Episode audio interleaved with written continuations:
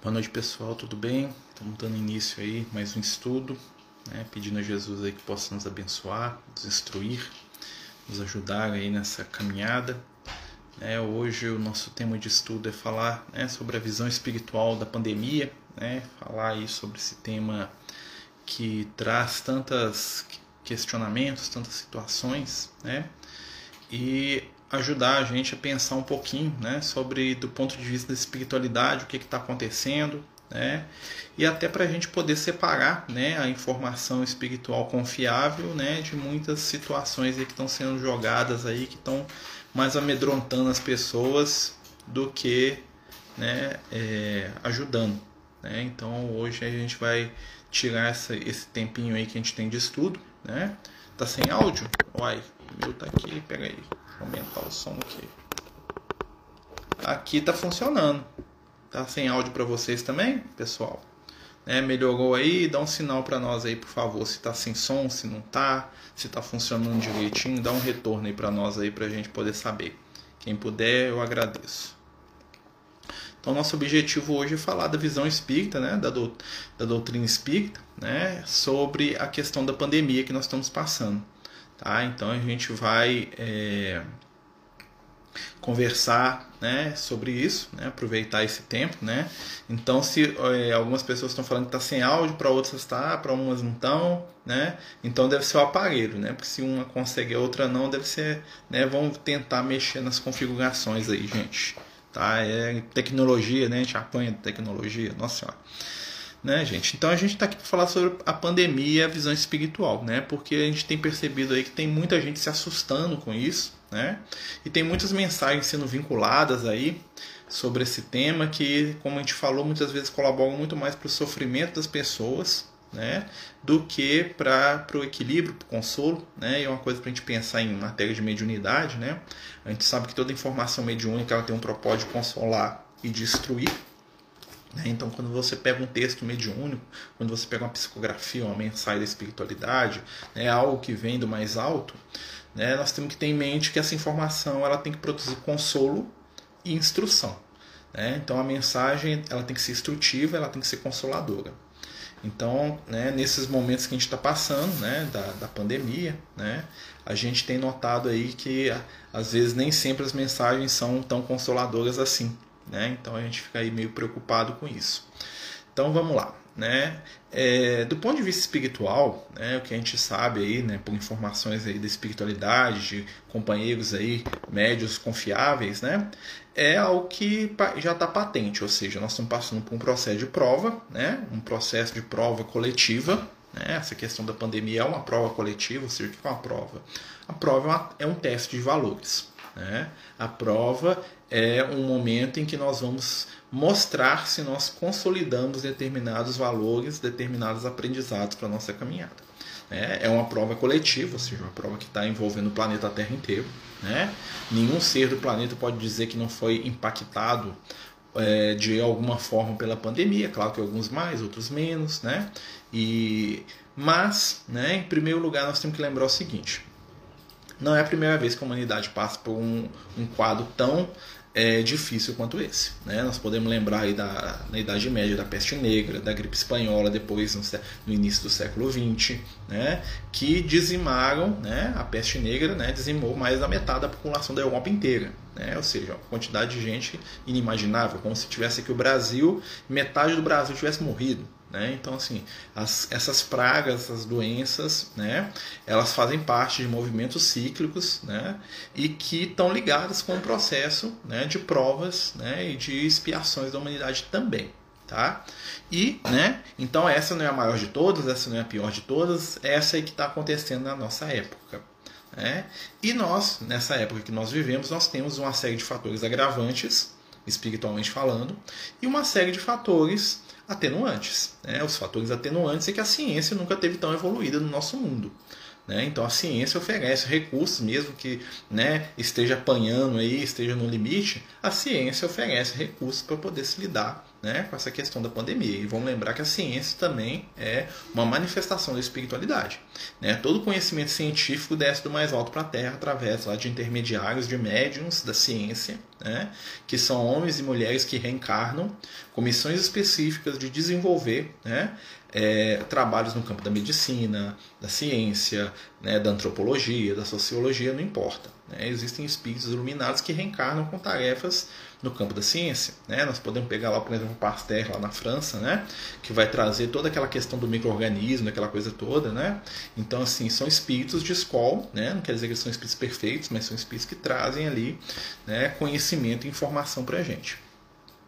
Então, o que está acontecendo? Cada um de nós, né, hoje encarnado no planeta Terra, está sendo impactado por essa pandemia de uma maneira diferente. Alguns menos, outros mais alguns de maneira mais emotiva, ou seja, quando né, a prova da doença na família, outros pela prova da, da questão econômica, da questão social, da questão financeira, né? outros pelos dois.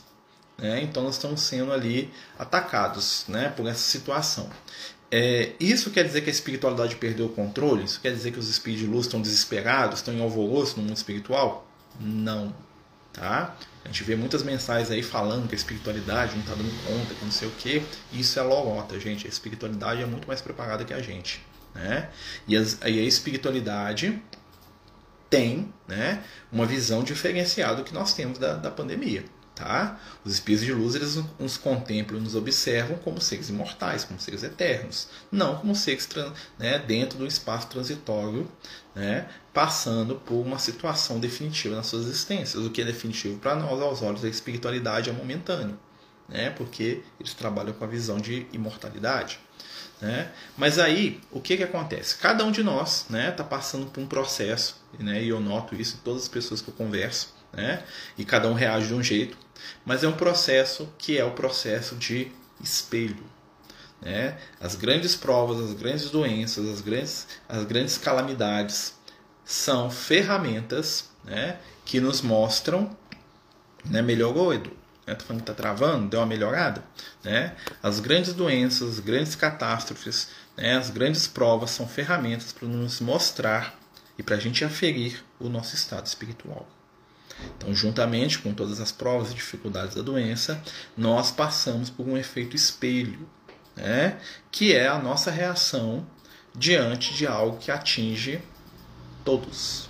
Né? Então, cada um de nós vai passar por esse momento em que a gente vai começar a perceber né, quem nós somos de verdade. E esse é um ponto positivo da doença. Tá? Por quê? Porque ah, aos olhos da espiritualidade nós precisamos de um choque de realidade. Né? E qual que é o choque de realidade dentro da nossa é, postura aqui de brasileiros né, encarnados aqui no Brasil? Né? Os, nós somos espíritos que somos mais preocupados em parecer bons do que em sermos bons realmente. Tá? Claro que eu não estou generalizando, eu estou falando isso no, né? Não estou falando que todos são assim, tá, gente? Mas a característica da nossa cultura material e espiritual é nós somos espíritos que gostamos de parecer o que nós, em realidade, não somos. Né? Isso é uma coisa que a espiritualidade tem frisado aí né, com a gente. Isso, o que, isso quer dizer? Né? Nós somos bons até que aperte o nosso calo. Nós somos bons até que exijam de nós compromisso efetivo com o bem. Nós somos bons até que sejamos convocados à renúncia em favor do bem que nós pregamos. Tá? Isso é uma realidade coletiva. Claro que alguns de nós são espíritos extremamente altruístas, né? muitos aqui são, né? outros nem tanto, né? mas o geral da nossa estrutura humana né? é a questão da aparência. E notem, né? Hoje nós vivemos num mundo que valoriza sobretudo o que? Aparência, o clique, né? o, o like, o curtir, gostei. Então hoje nós vivemos num mundo de aparência e nós estamos sendo obrigados a tomarmos atitudes que são reais. E isso está assustando e está deixando muita gente desesperada materialmente. Né? Nós vamos pegar isso um exemplo para a gente poder entender o que a gente está falando. Observem quantas pessoas famosas né, hoje, né, famosos, eu falo assim, artistas, essas coisas todas, que estão sendo pegos pelos seus próprios discursos. Pessoas que pregam fazer isso, fazer aquilo, que não pode, que não acontece, que depois né, pega a pessoa fazendo exatamente aquilo que ela fala para todo mundo não fazer. Exatamente por causa dessa exposição né, que está tendo e exatamente por essa cultura que nós temos de parecer bons e de não sermos bons de verdade. Tá? A pandemia tem sido um, uma ferramenta para que a gente conheça né, a nós mesmos, principalmente. Tá? Quando a gente fala dos outros, a gente faz uma, uma visão, mas o interessante é a gente olhar para a gente e a gente crescer com isso. Né? Então vamos pensar um pouquinho sobre as situações que estão acontecendo com a gente hoje. Né? Qual que é a nossa característica básica enquanto espírito encarnado aqui? Ó, tá? Nem estou entrando espiritual ainda. Né? Nós somos caracterizados por quê? Quando alguém vira para o Marcelo e fala assim, Marcelo, você vai lá em casa hoje? Eu falo, vou. Né? Eu falo vou já pensando que eu não vou, né? E dizendo aquilo apenas para poder encerrar o assunto e mudar de, ideia, de situação. Quando alguém me pergunta se eu gostei de alguma coisa, eu falo que eu gosto, mesmo que eu não gostei.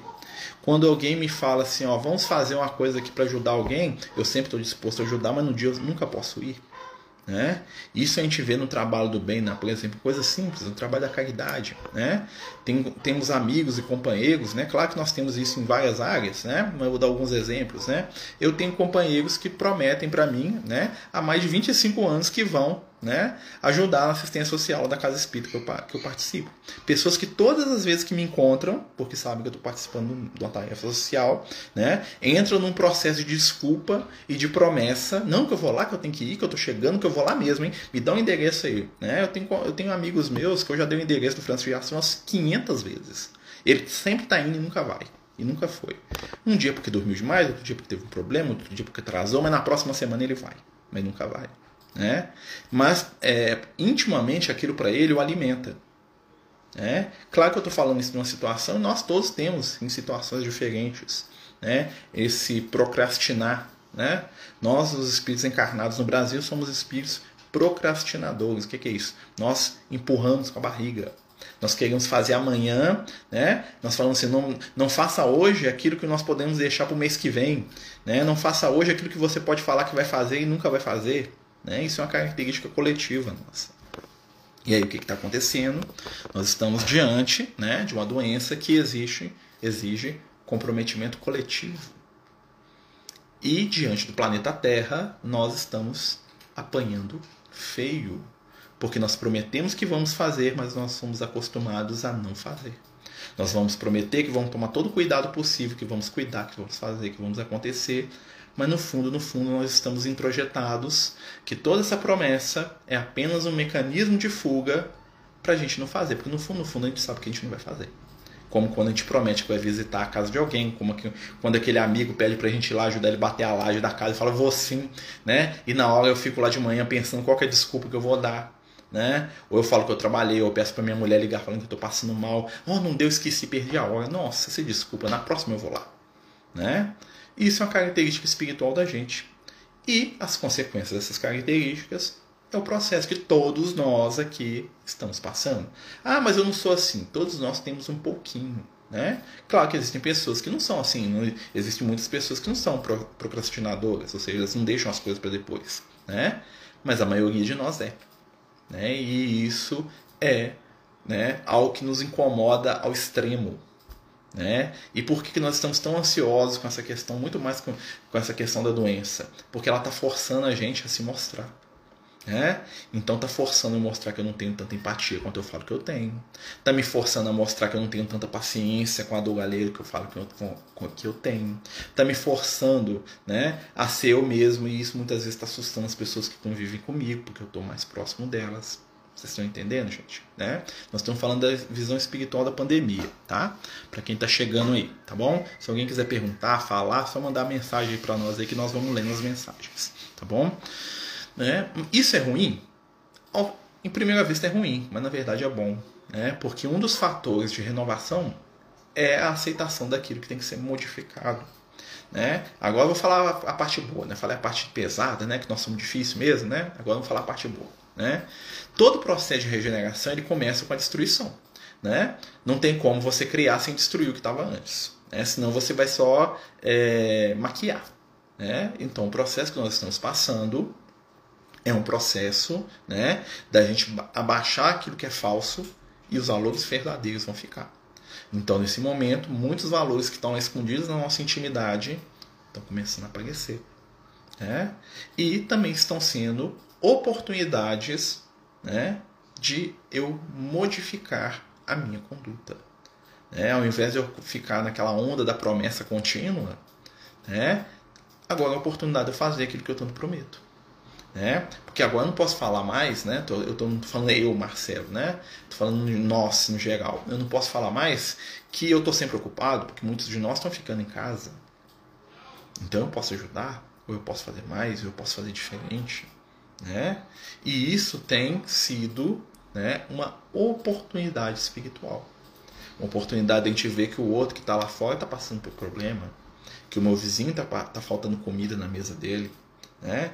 que o meu cuidado aqui vai interferir na vida de uma pessoa que está lá fora.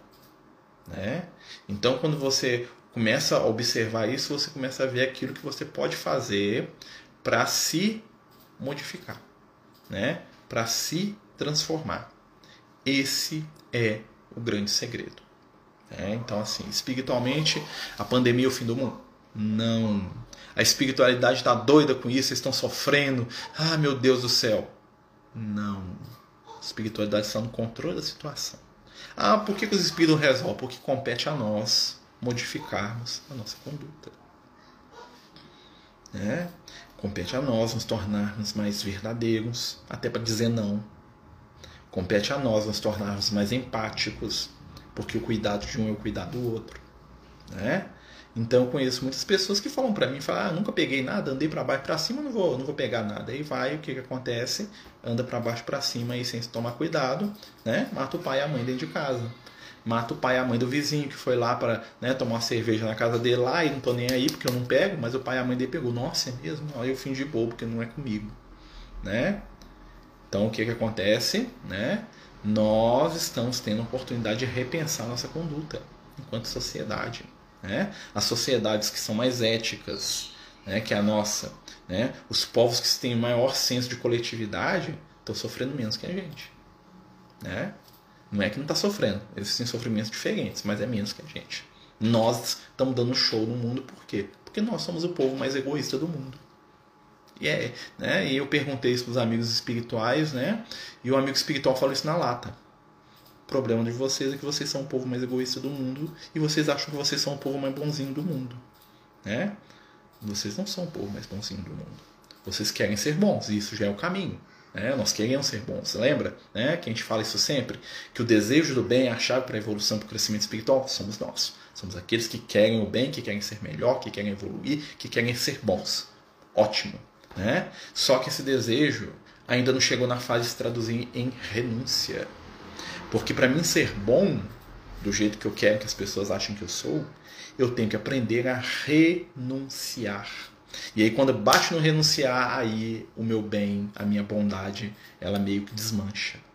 Né? Então são coisas para a gente poder refletir. Tá? Então nós somos egoístas que querem melhorar. Beleza, ótimo, já estamos no bom caminho. Né? Mas nós estamos sendo forçados a perceber isso.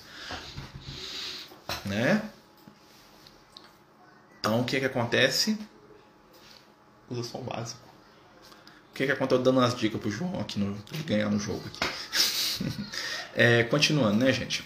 Queria entender melhor essa prova. Quem se contamina ou desencarna nesse momento é algo programado? Entendia que tínhamos um tempo determinado na Terra, mas parece que não é assim. Olha, existe programação espiritual, mas a programação de desencarne é a que 99% de nós não segue. Tá? Raramente um espírito desencarna na época certa. Por quê? Porque tem fatores que dependem do livre-arbítrio. Né? Por exemplo, eu sou diabético né? e eu tenho, né, eu tenho comorbidade lá da doença. Fala da doença. Né? O Marcelo diante da doença. Aí o Marcelo, que é diabético, que tem problema de saúde, começa a sair na rua e, e andar para tudo quanto é lado onde alguém tem, tem doença. Eu vou pegar, eu vou ter. Qual que é a chance de eu morrer? Muito grande. Né? Foi a doença que me matou? Não, foi a minha falta de cuidado. Né? Mas o que, que acontece? Eu posso ser o Marcelo e eu não tenho doença nenhuma. E eu saio para baixo para cima, né? Passando para todo mundo. Eu pego, não sinto nada, porque, né? Eu tô nem aí, eu sou novo, forte, bonitão. e sai passando para todo mundo, porque é bobagem, né? Eu nunca tive nada, não senti nada, então se eu não sinto nada, não existe, né? E aí eu vou deixando uma fila de cadáver atrás de mim, né? Porque eu não tô percebendo, eu não tô nem aí. O problema é deles, é eles que se virem, né? Assim, né? Eu tô sendo assassino, eu tô matando aquelas pessoas de certa forma. Porque eu sei, né? Ah, mas eu não sei, eu não acredito. É um fator de, vamos dizer assim, quem não sabe de verdade, quem não acredita, vai ter uma, tem claro que tem uma um atenuante, eu não sei, a ignorância é um atenuante, né? Mas o Marcelo trabalha dentro do hospital. Hum. O Marcelo tem um monte de amigo médico. Hum. O Marcelo não é bobo, ele chega literatura na mão dele o tempo todo. Hum, três vezes. O Marcelo pode falar que não existe? Pode, eu tenho livre-arbítrio. Ah, né? Meus amigos médicos, bando de bobo. É que eles falam comigo. Nada, eu que sei melhor. Tá, eu tenho o direito de escolher, mas vai ter uma consequência. Né?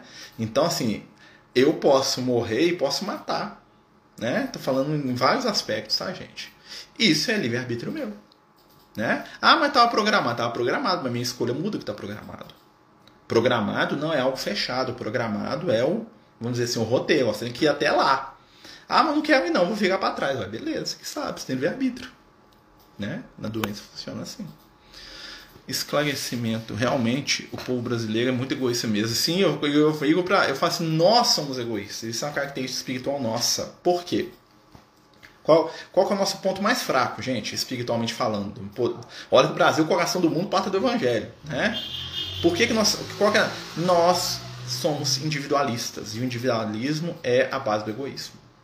Nós só pensamos na gente. Né? Porque nós somos espíritos acostumados aqui a mandar. Espíritos caprichosos, dominadores, acostumados a sentar na ponta. Né? E a gente acha que o mundo tem que arrastar atrás da gente. Essa é a nossa característica espiritual. Mas, né, claro que a gente tem que fazer o contraponto do bem nós queremos, esse desejo que nós temos de parecer bons, já é o sinal da nossa evolução espiritual. Porque a gente quer, a gente quer ser bom, né? Quando fala assim, oh, agora vou, vou, mudar um pouquinho a história, né? Quando a minha amiga, o meu amigo fala comigo vai lá no Francisco de Assis ajudar, o desejo deles é verdadeiro. Eles querem. Só falta para eles é o que? Disciplina. Lembra que o Emmanuel trabalha com o Chico? O Chico fala assim, ó, o Emmanuel fala pro Chico, olha só, você precisa de três coisas para trabalhar para Jesus. Disciplina, disciplina, disciplina. Nós horrorizamos a disciplina, temos medo da disciplina, não queremos disciplina de jeito nenhum. Por quê? Porque até para fazer o bem, nós temos que nos condicionar. E o condicionamento é a repetição de uma situação positiva. Né? Como ele pode ser um vício, quando é um condicionamento no mal. Então nós queremos, então o meu colega ele tem sempre alguma coisa nele, né, e nela, são mais de um, né, que querem, eles querem lá ajudar. Eu sinto, eu sei que eles querem mas eles não dão conta, porque eles não têm força, né? De, vamos dizer assim, eles não têm persistência. Aí entra outra situação que os espíritos falam muito com a gente. O Lucas fala pra gente outra coisa. Fala assim: olha, vocês, hoje encarnados, têm muita iniciativa e pouquíssima persistência. É o nosso retrato, não é? Nós queremos, não, que eu vou fazer, que eu vou acontecer, pode contar comigo, que eu tô lá amanhã e eu faço, aconteça, e eu vou, e eu vou carregar. Quantas vezes, gente? Vezes na casa espírita. Né? Quantas vezes chega alguém, uma vez chegou um moço lá na casa espírita lá para conversar comigo lá, que eu vou montar aqui uma escola de informática, que eu vou trazer aqui não sei quantos, que eu vou. Tem uns amigos meus que é professor que eu tô chamando, eles falam que vão vir. Ou mandou o WhatsApp o cara lá na minha frente. Não, não, vão, semana que vem, nunca mais voltar. Tem 10 anos. Né? Aí chegou, não, que nós vamos fazer um trabalho aqui, que nós vamos ensinar os assistidos a cozinhar, a trabalhar, que não vão fazer, que nós vamos acontecer. Tô esperando ele lá até hoje. Né? Foi lá uma vez, chorou, se emocionou, e é verdadeiro, e é verdadeiro, né? Passou na outra semana, ele me ligou, falou, não posso ir não, que eu tenho uma festa de família aqui, né? Nunca mais voltou. Porque não conseguiu se disciplinar no bem, mas quer. E é esse desejo e esse querer que faz a nossa diferença, espiritualmente falando. Porque eu quero. E uma hora esse quer vai pegar fogo, porque isso incomoda. Imagina, gente, a pessoa falar com você 20 anos que ela quer fazer uma coisa que ela não dá conta de fazer. Ela quer, ela reencarnou para fazer aquilo. Né? Um amigo espiritual uma vez falou isso comigo: ó, esse companheiro aí era para ele estar tá lá ajudando você, ele reencarnou prometendo. Né? Ele falou com a gente lá que, que, que quando ele chegasse no plano físico era para apresentar ele para o trabalho que ele ia ficar de cabeça. Isso queima dentro dele, mas ele não dá conta. Ele, não, ele quer, mas ele não quer, porque ele não se disciplina, porque ele não renuncia. Estão entendendo como é que. Eu estou falando umas coisas que são muito práticas, mas está notando que tudo que está acontecendo com a gente no âmbito da doença tem a ver com isso? E isso vai do, do, do, dos líderes né, até nós. Os líderes querem. Você acha que alguém quer ser mal? Né? Algum líder, do presidente, do governador, do papa, do prefeito, acorda de manhã para fazer maldade hoje? Ah, muito difícil, gente. Muito difícil. Todo mundo quer ser bom. Mas aí o que acontece? Falta esforço para ser bom, porque para ser bom tem que renunciar. Hum. Entendeu? Então o líder quer ser bom, o, o médico quer ser bom, né? O cara que, que, sai na rua lá e passa doença, ele quer ser bom também, né? Só que ele tá com preguiça de pegar a máscara, ele tá chateado, ele, ele não quer voltar atrás na ideia dele, né? Ele quer ser bom, mas ele não tem disciplina. Isso vai para todos nós, por isso que a gente não pode se julgar. Aí o que, que a gente faz? Qual que é o caminho errado que nós estamos vivendo? Culpar os outros, quando a culpa é nossa. Né? A ação de um indivíduo pode impactar muito na nossa vida, mas o que impacta de verdade na nossa vida é a nossa escolha. É a questão de culpa e de responsabilidade. Todos somos responsáveis. Culpar os outros é traço espiritual de espírito atrasado. Lucas fala isso. Espírito imaturo culpa os outros e culpa a si mesmo. Espíritos equilibrados e despertos para a luz assumem a responsabilidade das suas ações e vão lá resolver. É isso que dá. É, quando você vê alguém empurrando culpa de um para o outro, tá porque você não fez? Não fez porque lembra lá Adão e Eva, serpente? Né? O mito lá do, do jardim do Éden, né? O que aconteceu? Deus chegou lá, né? Claro que é história, né, gente? Que não é um símbolo. Né? Deus chega lá e fala assim: Adão, você comeu fruta. O Adão, hum, a mulher. Adão ainda põe a culpa da mulher em, Deus. Só assim, a mulher que você me deu né? Olha só, a mulher que você me deu, tipo, a culpa da mulher é de Deus, né? Ela me deu, eu comi, né? Aí Deus fala, você deu lá para Adão a, a fruta, ou Eva? O que, que a Eva faz? Bota a culpa na serpente, a serpente, ó, a culpa é dela ali, ó. Ou seja, imaturidade espiritual, culpa. Imaturidade espiritual. Eu culpo, eu sou culpado. Né? Espírito iluminado assume responsabilidade. Vamos continuar falando? Né? Boa noite, Evaldo. Eu estou aqui atrasado aqui, né? A pessoa que eu contaminei com a, com a reflexão e apesar dela se cuidar tinha que adoecer, que sar morrer programado, duvido. Alan, duvido. Duvido. Entendeu? É, em caso de doenças graves dessa, né? Se a pessoa tiver que desencarnar, ela vai desencarnar de qualquer coisa. Tá? Mas eu não sou instrumento para a morte dos outros nesse sentido. Porque não precisa. O escândalo adivinha, mas é aí de quem vem o escândalo. Ou seja, não precisa de, não precisa eu passar doença para ninguém, senão eu crio aquela.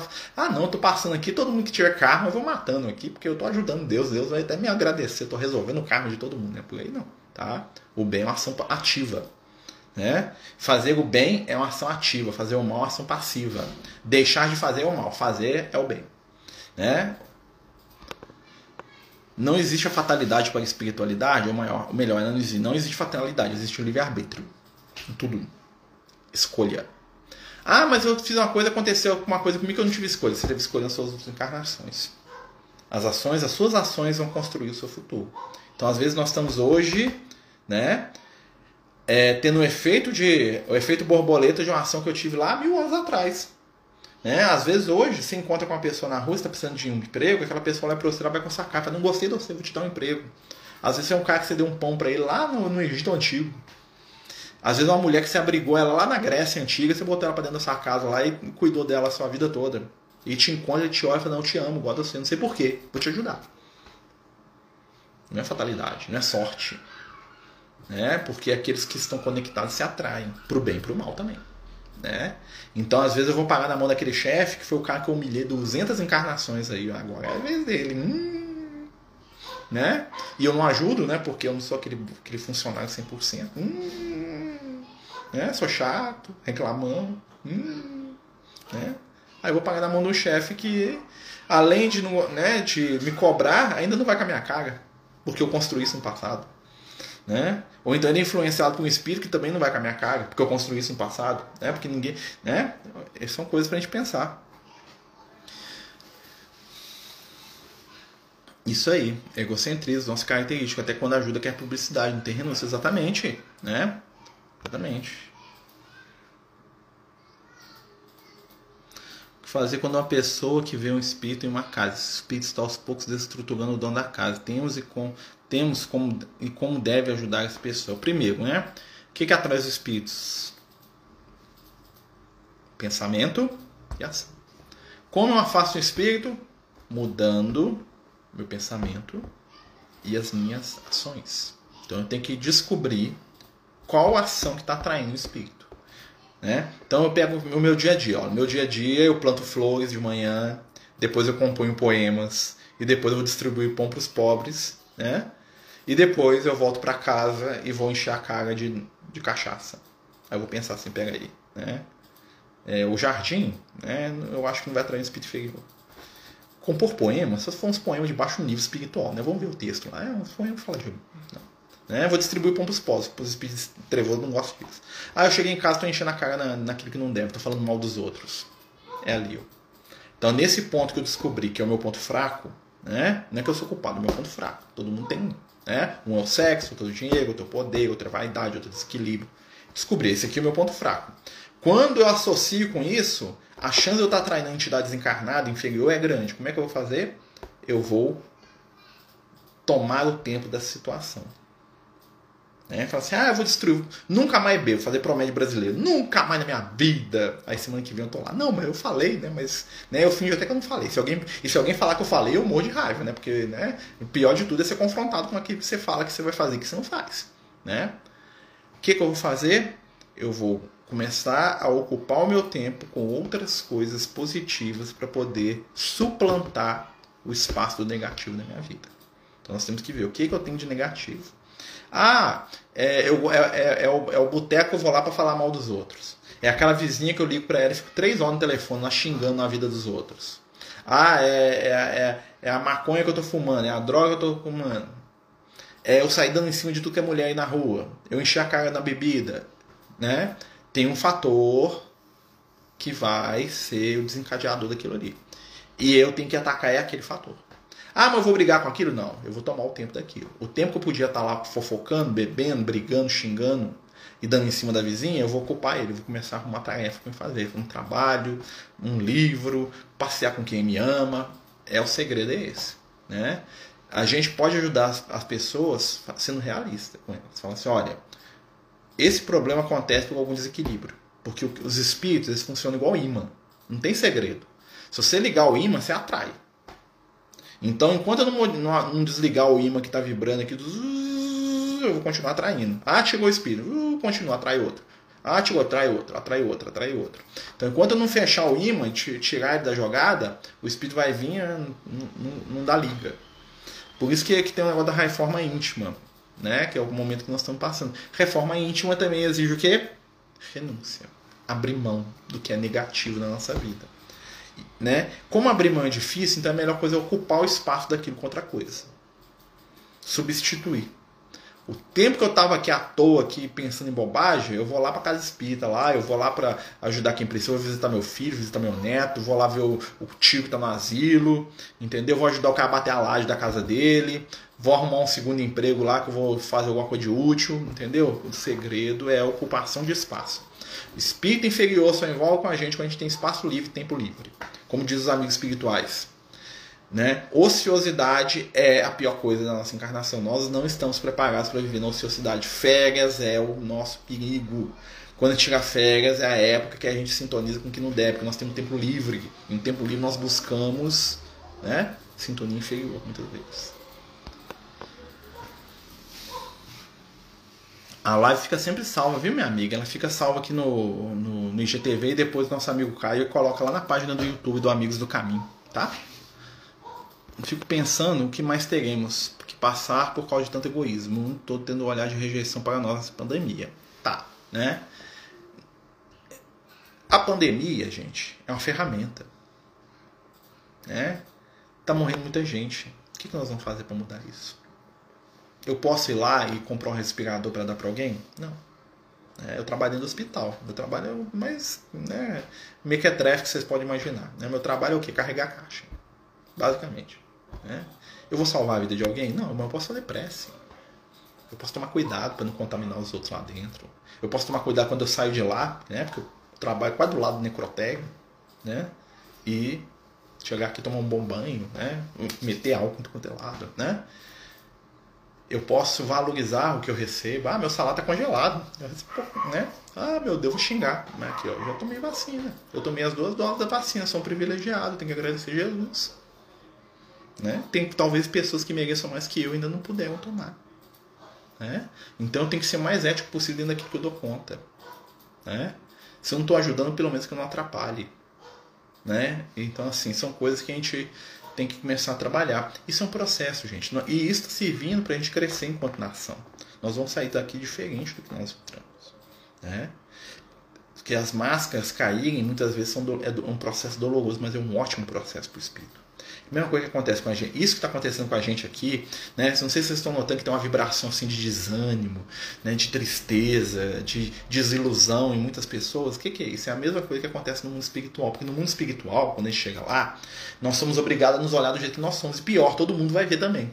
Né? Então o Marcelo vai chegar lá e vai provar, nossa, eu não sou tão bonzinho quanto eu pensava. Hum, a vida inteira eu achei que eu era isso e agora eu tô vendo. O André Luiz, chegou lá no. né? Isso é bom, gente. Por que isso é bom? Porque quando a gente já localiza as nossas dificuldades, nós vamos melhorar e nós queremos melhorar. Né? E eu fico sempre, eu sempre foco nisso. Porque é o que os espíritos falam com a gente. Né? Os espíritos estão reunidos no Brasil, os espíritos querem melhorar.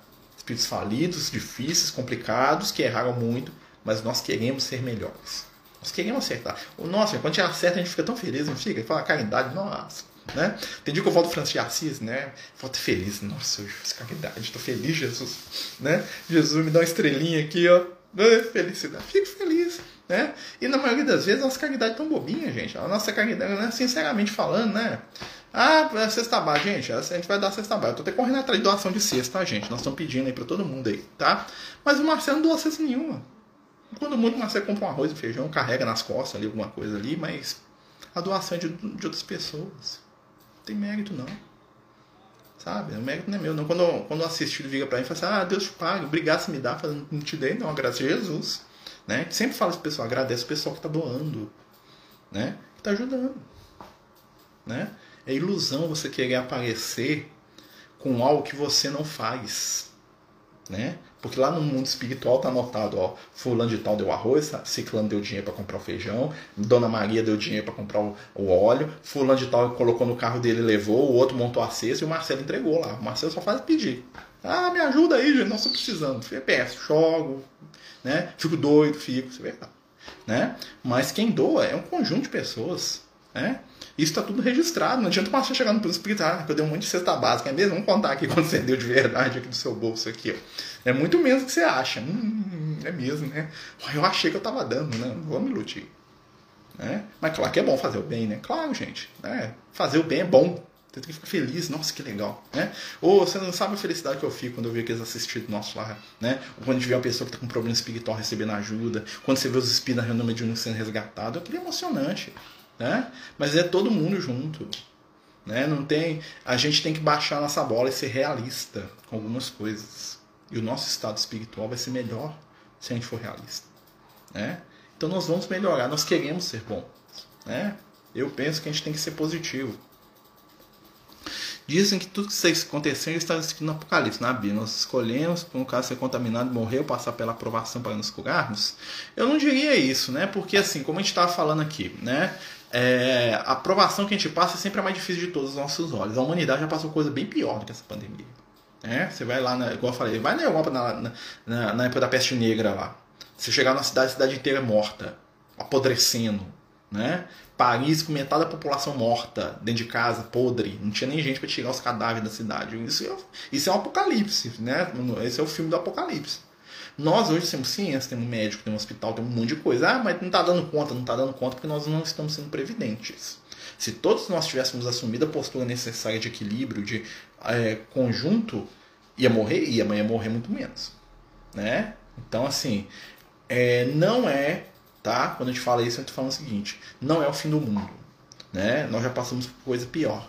Mas nós poderíamos estar passando uma, de maneira muito mais tranquila do que nós estamos passando. Mas o nosso livre-arbítrio, a nossa escolha individual de um impacta no outro. Somos sociedade. Né? O ser humano é um ser social.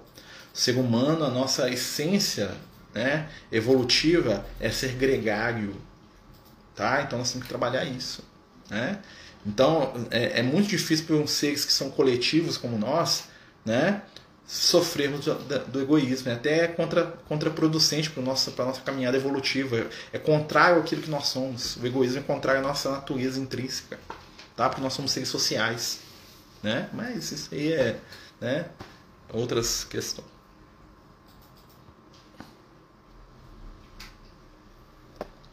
Boa noite. Qual a relação do nosso trabalho com o nosso próximo aqui na Terra? Responsabilidade. Responsabilidade. Né? Quem é o próximo, dizia Jesus? Aquele que precisa de você agora, seja no trabalho, na escola, em casa, na rua. Seja aquele que eu tomo cuidado aqui para não contaminar aquela pessoa que eu não conheço, para não matar aquele vizinho que eu não conheço. Né?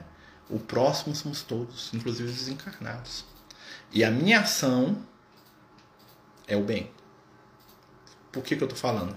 O bem é sempre ativo. O mal é sempre isento. Tá? O, bem não toma atitude, o bem toma atitude, o mal não. O mal deixa. Ah, não, não fiz. Não, não é comigo. Né? Não ligo, não tô nem aí. Eu, eu sou eu aqui. Ó. Isso é o mal. Tá? A indiferença é o mal. A ina, inação é o mal. O tô nem aí é o mal aos olhos da espiritualidade. Quem quiser questionar, pega os livros do Kardec, você vai ver que os espíritos falam isso nos livros todos, tá? Que eles falam assim, ó, não se faz o bem por inatividade. O bem tem que ser ativo, né? O que que eu, eu tenho que tomar? Eu tenho que sacrificar algo de mim para o bem comum. Né? Então, renúncia. Nós estamos sendo convidados a renunciar. Aqueles que derem conta de renunciar vão dar um salto evolutivo aí violento. Ah, mas qual que é a minha renúncia? Não sei. Cada um de nós tem a sua. Talvez a minha renúncia seja na convivência, a renúncia do, né, a minha renúncia pode ser no trabalho, a minha renúncia pode ser, né, é, no meu tempo, no meu lucro, né? Renúncias, renúncias. Se cada um renunciar um pouquinho, tem para todos. Fazer prece, distanciamento social, medidas de higiene, isso é básico, né, minha amiga, né? Então vamos seguindo com Jesus aqui estranhos, estão se convidados. É, o pessoal tá falando que tem que tirar as máscaras? Tem, a máscara é íntima.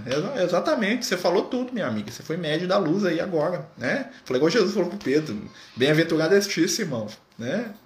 Bem-aventurado é ti, Rosilene. Né?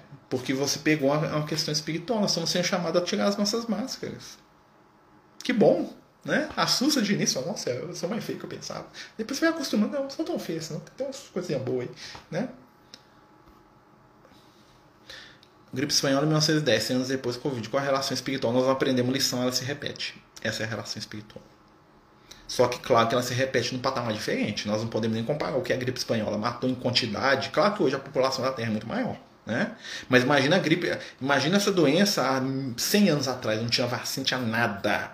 Ia matar em massa. O planeta Terra ia ser. Uma doença dessa 100 anos atrás seria o fim da raça humana, praticamente. Né? Hoje, nós temos recursos, nós fizemos. Ó, gente, a humanidade criou uma vacina, várias, né? Porque tem trocentas vacinas aí, em meses. Parar para pensar nisso? Isso é o socorro do céu. Né? O socorro do céu onde posso entregar doações. Ó, nós participamos da Casa Espírita chamada Grupo de Fraternidade Espírita Francisco de Assis, que fica na, na rua Francisco Rodrigues Pereira, 224, no bairro Industrial Contagem. Se você quiser detalhe como é que funciona, é só me chamar no privado, né? Nós temos aí o direct aí do aquela setinha aí do, do Instagram, que a gente passa os dados, né? A nossa distribuição de sexta vai ser no, no dia sem ser sábado no outro.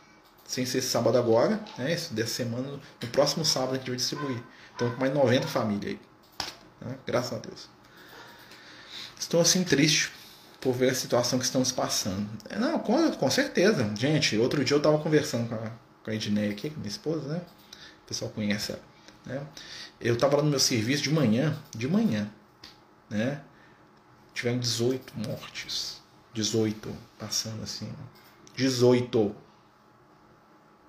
18 cadáveres na parte da manhã. Nunca vi isso na minha vida. Eu tenho 25 anos que eu trabalho no mesmo lugar. Nunca vi isso na minha vida. 18. Outro falando, ah não, ontem foi 13, não sei o que, mais 15. Né? Então, assim, é uma prova muito grande. Eu fiquei abalado, fiquei, nossa senhora, o que, que é isso, meu Deus? Né? E de certa forma a gente fica até indignado. Eu saí depois de lá, ver o povo da rua tudo rindo, né? Tudo sem máscara, nem aí. Fiquei olhando assim, falei, meu Deus, né? Fiquei assim, tô acreditando, gente, né? Aí você fica indignado com aquilo, né? Aí bota a culpa num, outro, fala, não, esse é o nosso retrato.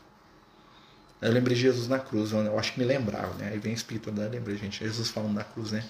Perdoa-se, não sabe o que fazem. Nós não sabemos o que estamos fazendo. Nós queremos ser bons, mas nós preferimos o prazer. Né? Tem uma história lá do livro Libertação que me veio aqui na minha cabeça agora. Né? Lá no, no livro Libertação tem um determinado momento que que eles chegam lá tentando um julgamento nas trevas. Os espíritos das trevas vão julgar todo mundo. Tem uns espíritos trevosos lá que acham que é juiz, né? Então eles ficam julgando os outros lá, os juízes, né? Pô, os espíritos tremem de medo, né? Porque eles são tudo mal, né? Aqueles espíritos malvados. Né? E aí tem um determinado momento que eles pegam uma mulher, né? Chamam a mulher e falam assim: Você abandonou seus filhos, sua família, tudo que você tinha, né? Para poder correr atrás de prazer. Você não é mãe, você é uma loba o Espírito falava, falando com ela até que ela vira uma loba mesmo, né? a licantropia, né? lá no mundo espiritual. E aí a mulher começa a rir, né? À medida que ela vai, né? Ela começa a falar que não, não, que ela amava os filhos, mas ela solta. Não, eu quero é prazer, me dá prazer, bebida, prazer, ah, prazer. É isso. A história dessa companheira é a nossa história. A história dessas pessoas que me indignaram, né? Que é, quando me indignam, porque indignam comigo mesmo, que eu penso que eu podia ter feito outras coisas. Né? O efeito espelho. Aí eu fiquei pensando, aí o que que acontece? Ela queria ser mãe, queria ser boa, mas ela queria prazer também. Então na hora que o prazer bateu com o desejo dela de ser boa, o prazer venceu. A vontade de ter prazer venceu. É uma luta íntima. Né? Então muitos de nós estão passando por essa luta íntima aí. Porque renunciar não é fácil. Né? Então é, é algo que a gente reflete. Né? Então, assim, gente. Mas, né, como a gente sabe muito bem, né, a gente sabe que a luz está trabalhando, né, os espíritos de luz eles estão agindo. O bem não deixa de trabalhar. Né? As equipes da espiritualidade estão se movendo em todas as direções para ajudar, para acolher. Né? Tá tendo milhares de mortes sem a ajuda da espiritualidade dos bons samaritanos na matéria, né? que estão trabalhando aí, que estão ajudando, que estão né? é, servindo, que estão abrindo mão, muita mais gente morreria. Então, todo o que, o, que, o, que o samaritano do bem está fazendo? Ele está mitigando a dor alheia. Né? O que, que a gente pode fazer para diminuir a dor do outro? Ah, não posso resolver. Xingar o, o presidente, o papa, não sei quem vai resolver? Não muito. Mas o que, eu posso fazer agora, hoje, para poder mitigar a dor de alguém? Com certeza eu conheço alguém que perdeu alguém que ama podia estar ligar, conversar, mandar um oi, né? A palavra, tem pessoas que estão isoladas em casa sozinhas, pessoas que estão com medo. Conversar cinco minutos ajuda, né? Então, o bem, ele necessita de mãos. O Liel sempre fala isso comigo. Amigo espiritual, Liel. Eu bem preciso de mãos. Vocês são as nossas mãos. Começa a mexer essas mãos aí, que as mãos que se mexem são as mãos do Cristo. Né? As mãos do Cristo estão sobre as mãos que cuidam, que curam. Né? Então tem gente trabalhando pela cura, pelo consolo, pela ajuda. Vocês estão sendo as mãos do Cristo. E as mãos do Cristo recebem o amor dele. Né? Então o que a gente pode fazer para consolar, para ajudar, para atenuar? Lembra da parábola do bom samaritano? Né? O samaritano que estava descendo né, de Jerusalém para Jericó. Né? Né? Estava indo de Jerusalém para Jericó. Então ele estava descendo a espiritualidade. Né? É, é... O que, que ele faz? Ele, ele impede que o cara lá apanhe? Não, mas ele vai lá e ajuda o cara depois que ele apanhou. Né? Fechou. Ah, ele impediu, ele deu uma porrada no cara que bateu? Não. Mas ele pegou o cara que estava lá no chão, lá quebrado, levou para a tenda e ajudou. Enquanto que o sacerdote passou de largo, o escriba olhou meio torto assim, né? não é comigo? O samaritano ele foi lá, pegou o cara e tentou resolver o que ele dava conta. Ele não dava conta de fechar as feridas, ele não dava conta de impedir o que ele aconteceu, de acontecer. Mas a parte dele ele fez. Cuidou. Aí o que, que eu tenho para dar para ele agora? Vou dar. Em que, que eu posso ajudar agora? Vou ajudar. Então é um momento da gente olhar para dentro e falar assim: o que, que eu posso fazer pelo meu irmão? Ah, eu posso fazer pelo meu irmão, tomar cuidado comigo mesmo, porque aí eu evito de contaminar os outros. Ótimo. O que, que eu posso fazer pelo meu irmão? Eu posso ir ali comprar uma cesta básica que dá para aquela família que eu sei que mora ali na esquina ali, que o pai está desempregado. Ah, o que, que eu posso fazer pelo meu irmão? Ah, eu sou um profissional, eu sou um médico, eu sou um enfermeiro, eu, posso, eu sei que tem um paciente, tem uma pessoa, tem alguém que não tem como me pagar agora. E eu tenho uma reservinha. Né? Não vou ficar mais pobre. Né? Eu vou ajudar. O que, que eu posso fazer porque aquela pessoa que convive comigo na minha casa? Né? Eu vou valorizar. As pessoas estão sobrecarregadas. Né? Não mole não. Né? O que, que eu vou fazer pelo motorista de ônibus? Eu vou tomar cuidado. Né? Não vou brigar com ele porque ele está pedindo para botar uma máscara. Né? O cara já está estressado. Né? Tá ali respirando aquele ar viciado o dia inteiro. E eu tô lá achando ruim porque ele está mandando pôr uma máscara. Né? Então, assim, tô brigando com os outros por coisa que não é responsabilidade deles. Né? Então, assim, ser grato, ser cordial, ser amigo, ser compreensivo. Né? O que a gente tem que deixar de fazer é ficar inativo. Fingir que não é com a gente. Fingir que, não é com, que a responsabilidade não é nossa. Fingir que aquilo ali não gera nada pra gente. Isso que nós precisamos urgentemente aprender a fazer. A nossa parte. Né? E confiar em Jesus. Porque Jesus permanece no comando e não tem nada acontecendo fora do poder de Jesus, gente. Preocupa não. Né? Até porque nós somos espírito imortal. Né? Os luz sabem muito bem, eles não estão preocupados, né? Então quando a gente vê umas mensagens aí falando que, que é o fim do mundo, que não sei o que, que a espiritualidade não está dando conta, que, que, os espíritos estão tudo tristes, isso é mentira, gente. Os espíritos estão tudo tristes, não. Os espíritos não estão rindo, claro, né? Porque eles respeitam a nossa dor. Eles estão agindo, eles estão trabalhando.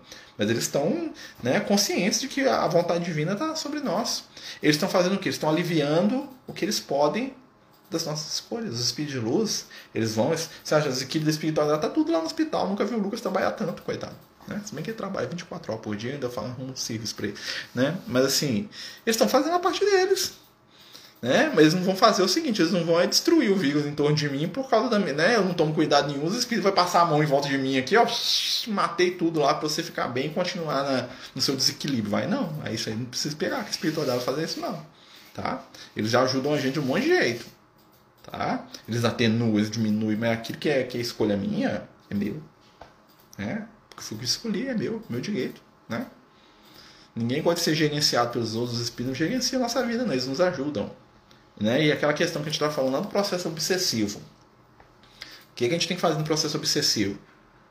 Analisar a nossa conduta e ver qual é a porta que está aberta. Normalmente a porta para o processo obsessivo está num vício físico ou num vício moral.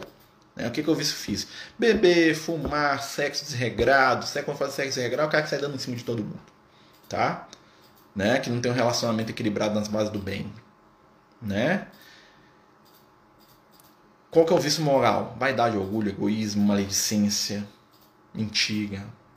Eu estou abrindo porta para alguma entidade. Quando eu estou num vício desse, eu estou abrindo porta para as entidades trevosas. Estou doente espiritualmente. Como é que eu vou curar minha doença espiritual? Eu tenho que fazer isolamento da doença. A ciência já sabe. Né? Ou seja, em vez de eu, de eu abrir espaço para aquela cachaçada todo dia, eu vou começar não olhar da cachaçada. Hoje eu vou fugir, vou falar para o cu do evangelho lá. Um dia menos. Né? Então, vamos pensar e vamos refletir, né, meus amigos? Lembrar, gente, Jesus está no comando. Né? Vamos tranquilizar o nosso coração. O momento é sério, é grave, né? Vamos fazer a nossa parte e vamos lembrar que nós podemos ajudar no consolo, no afeto e no amor. Verdade, mesmo diante da nossa dificuldade de entendimento, toda situação devemos agradecer, pois todo momento estão sendo amparados, cuidados e recebendo oportunidades. Isso mesmo, minha amiga. Né? Meus amigos, nós vamos terminar nosso estudo, né? pedindo a Jesus aí que possa nos abençoar. Lembrando que o Cristo Jesus permanece, né? como a gente já disse, os comandos do nosso mundo. Que o amor dele, que a paz e que o entendimento possam envolver o nosso planeta, nos dando a serenidade, a esperança e a certeza da vitória do bem e do amor. Senhor, Converte cada um de nós um instrumento da tua luz, para que possamos colaborar de alguma forma na cura e no consolo daqueles que estão à nossa volta.